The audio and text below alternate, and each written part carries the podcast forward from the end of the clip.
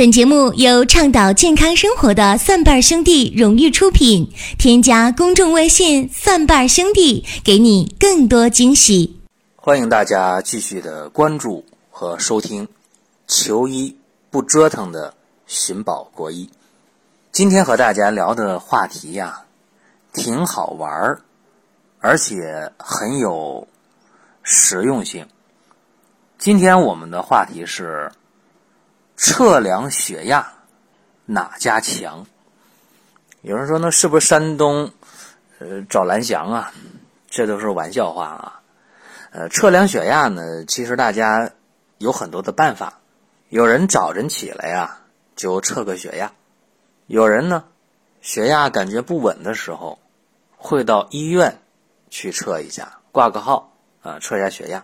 有的医院挂完号之后了。在护士的导诊台分诊那个位置啊，就有这个电子的血压计，而且一大排，啊，护士呢会给你测一下，就把这血压写上了。呃，去大夫诊室的时候呢，都不需要再测血压了。那么有的医院，呃，是挂号以后找大夫，在医生的诊室里面，医生给你测这个血压。还有的时候，大家为了测血压呢，图省事儿啊。呃，拿这个手机啊，下一个 app，然后买一个可穿戴的电子的设备，这样的话就随时可以监测血压，很方便。呃，也有一些上年纪的人啊，他去菜市场买菜的时候，或者去公园晨练的时候，就有五毛钱或者两毛钱测一下血压的，哎，道边就有摆摊的，也能测。啊，还有一些人在家里边。有台式血压计啊，或者是血压表啊，啊，也有人是在家里边买一些这个电子的血压计，也是袖带式的，测一下。所以测血压的方法、呃方式、途径有很多种，但是这测血压里边啊，有些真是学问的事，大家还不见得就知道啊。为什么这么讲？因为这方面我挺有感触啊。我记得在高考体检那会儿，就有同学平时身体特别好，校队打球的啊，那时候读高中就长到一米八都多了，长特别壮啊，特别高，球打的也好。然后一测血压，体检的时候啊，一测血压，哎，说这孩子血压高啊，啊，高血压，这不行啊，是不是就落笔就写上高血压了？结果有经验的管这个体检的大夫就说了，让这孩子坐着歇一会儿，休息五分钟，再测一下。结果过了五分钟再测血压就正常了。这个事儿，在我当时那个年龄段啊，十七八岁的时候，就觉得挺神奇。哎，说这血压这个东西，我为什么还测的有时候高有时候低呢？其实当时我那同学啊是打打闹闹嘛，在这个体检的时候，所以他就楼上楼下的蹦啊，所以他血压就高了。那么现在我想和大家说啊，在测量血压的时候，呃，我首先要求大家先静坐五分钟。哎，你刚爬完楼梯，刚走完路，啊，这都不适合量血压，或者你心里比较乱，想什么事儿。啊，心不静，这都不行。有的人量血压的时候，就看见穿白大褂的医生护士，立刻血压升高。接着白大褂高血压。你要看见他穿那个粉颜色的大褂啊，说儿科的或者妇科的那个工作服，粉颜色的，没事了，哎，他血压就不高。所以啊，记住，在量血压之前，一定要。静坐，心情平稳，五分钟。还有，最好在测血压之前，先去趟厕所，把大小便处理完。还有，在测血压的一个小时之内，呃，烟酒、浓茶、浓咖啡最好不要接触。这是一个最起码、最起码的一个要求啊！啊，还有。在这个测血压的时候，呃，大家有一件事别紧张，就是一测，哎，说你高血压，像我讲我高中时候体检的那个同学一样，说不能测一回血压高了就大帽子啪扣上，啊，说你高血压，这个说法本身就不对啊，测一回不能定论为高血压，这很重要啊。还有就是测量血压的时候，我们究竟用什么样的血压计？这里边是大有学问的。刚才我讲了好多种测血压的方式啊，好多的血压计。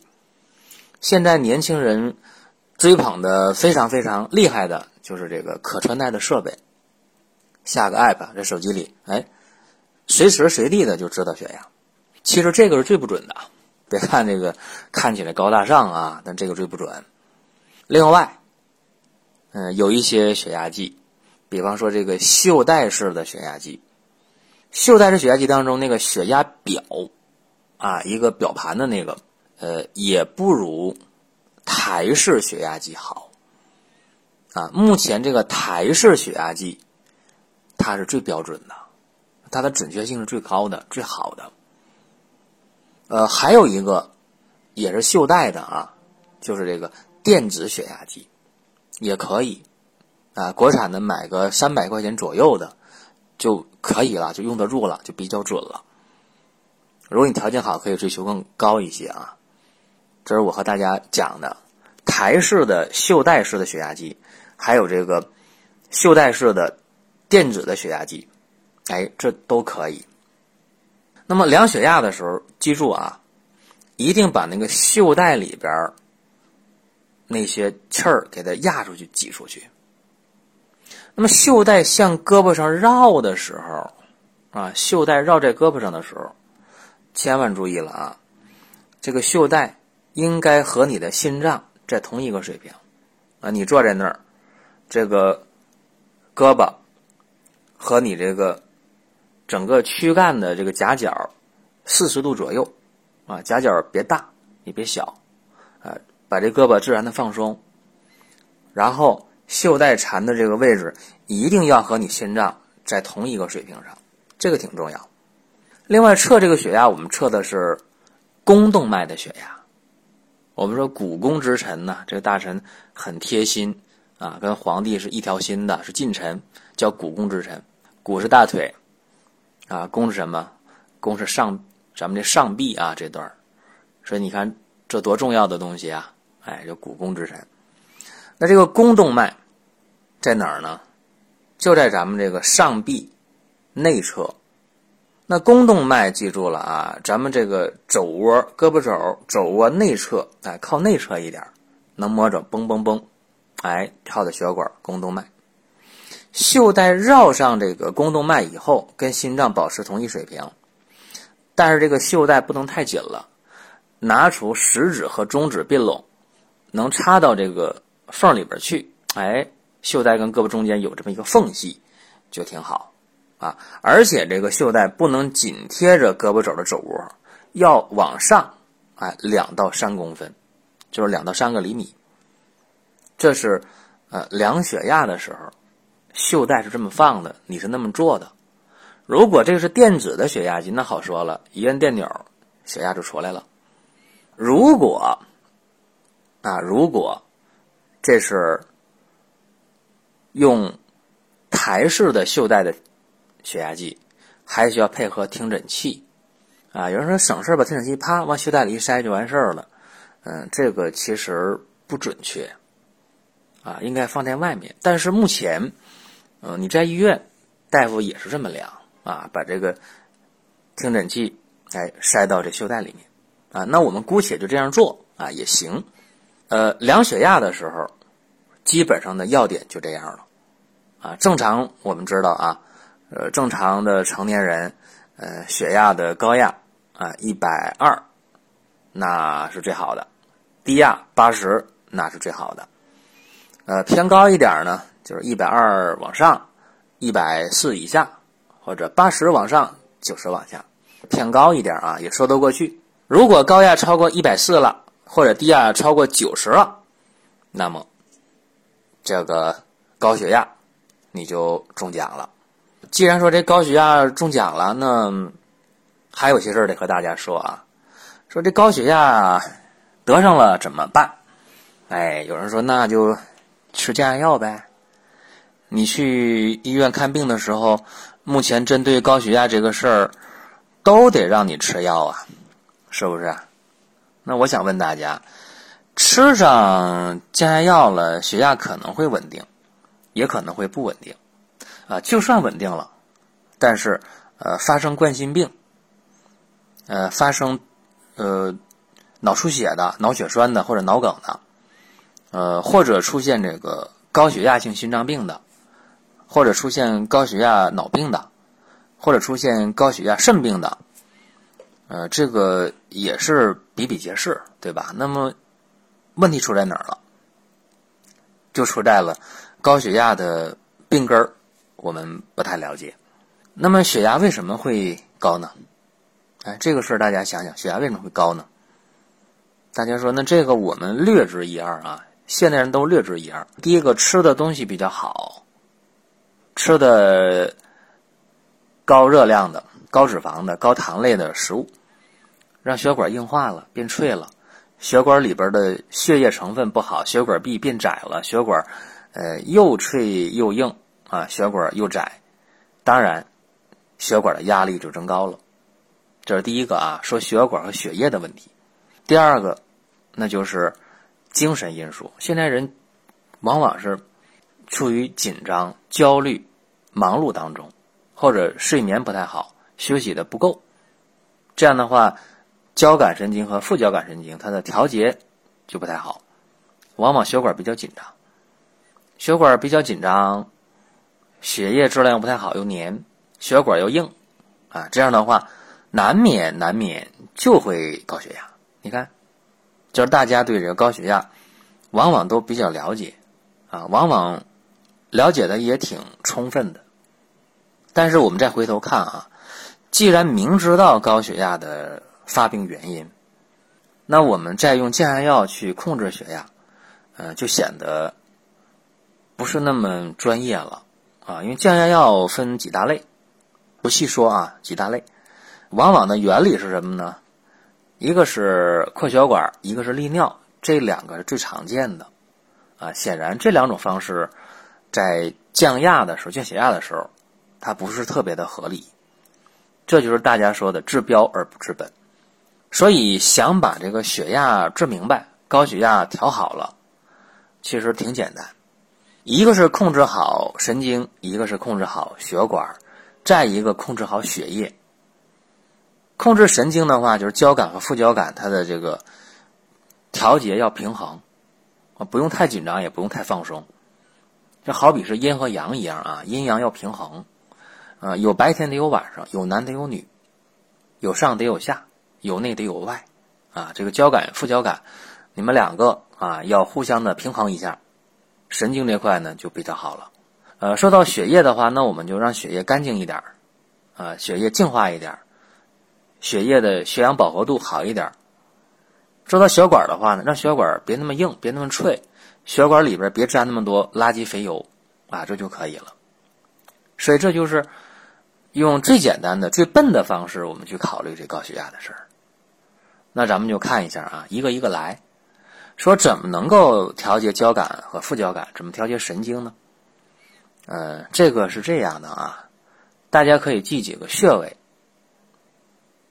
太冲穴、内关穴、中府穴、云门穴。这四个穴位，如果经常的点揉按摩的话，就，呃，有助于交感、副交感在血压的调控上处于一个相对的平衡状态。这样的话，血管不用太紧张，也不用太放松，往往调的就挺好。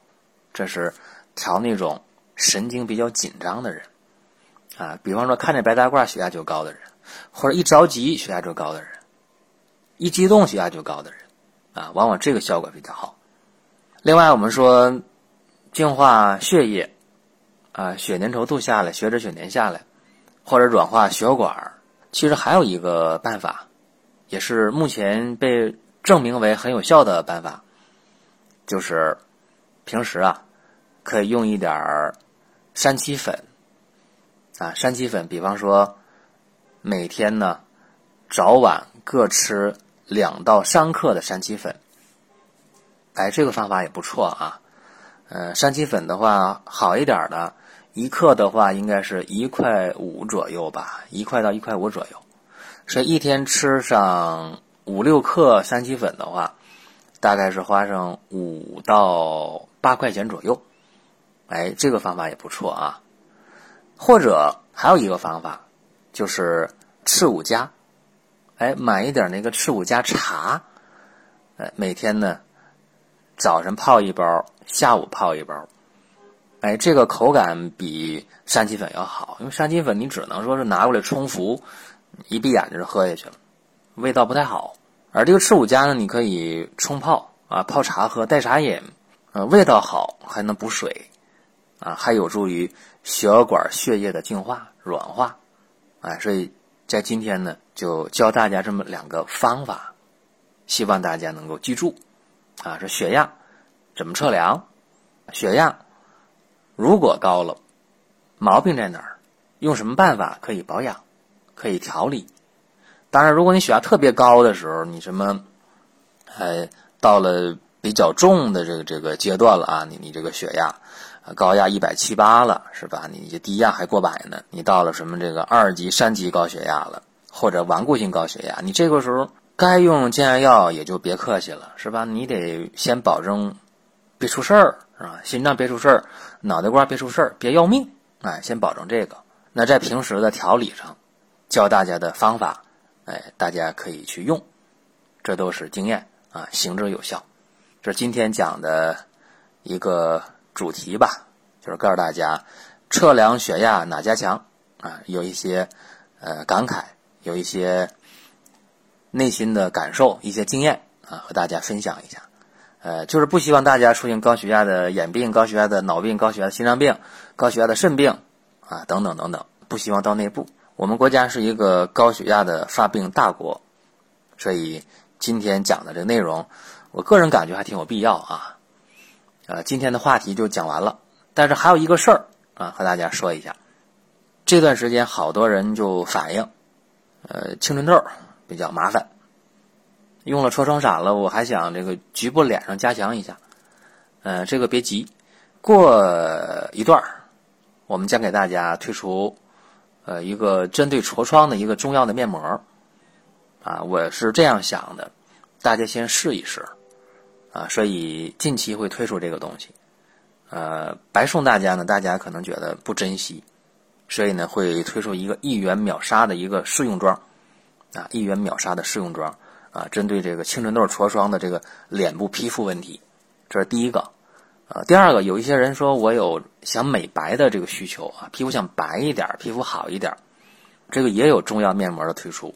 过段时间，呃，现在正在制剂室加工啊，加工完了告诉大家，也是一元秒杀。呃，大家要一个呃喜悦的心情啊，去迎接这件事儿啊，一个是美白的，一个是青春痘的。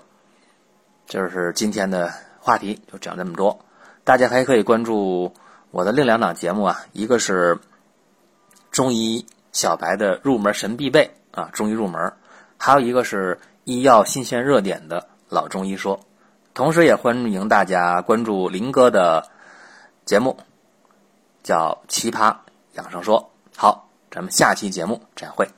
本节目由倡导健康生活的蒜瓣兄弟荣誉出品。